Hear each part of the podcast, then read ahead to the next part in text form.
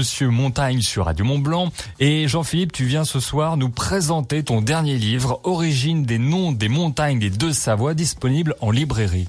Eh bien, après avoir sorti il y a cinq ans euh, l'origine des noms des montagnes de la Haute-Savoie, et puis un an après l'origine des noms des montagnes de la Savoie, puisque des, livres sur les montagnes, il y en a des dizaines et des dizaines, et étonnamment, jusqu'à aujourd'hui, aucun livre ne parlait de leur nom. Pourquoi les montagnes ont parfois ces drôles de noms? Il faut savoir que chaque nom de montagne est lié à une histoire, à un sens très précis qui était donné par les anciens, qui, qui avait vraiment le sens pratique. Alors, euh, bien voilà, est née euh, la compilation de ces deux livres, qui s'appelle L'origine des noms des montagnes des deux Savoies, qui répertorie les plus de 3000 noms de montagnes de Savoie et de Haute-Savoie.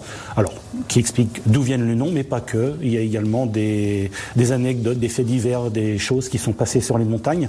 Cette édition est la compilation des deux livres, mais avec euh, quelques bugs qui ont été corrigés, et puis j'y ai ajouté des photos couleurs, notamment. Voilà, 672 pages pour tout savoir sur les noms des montagnes.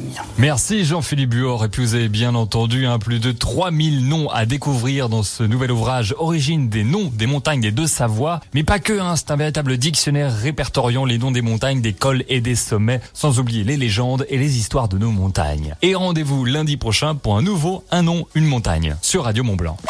Un nom, une montagne sur Radio Mont Blanc.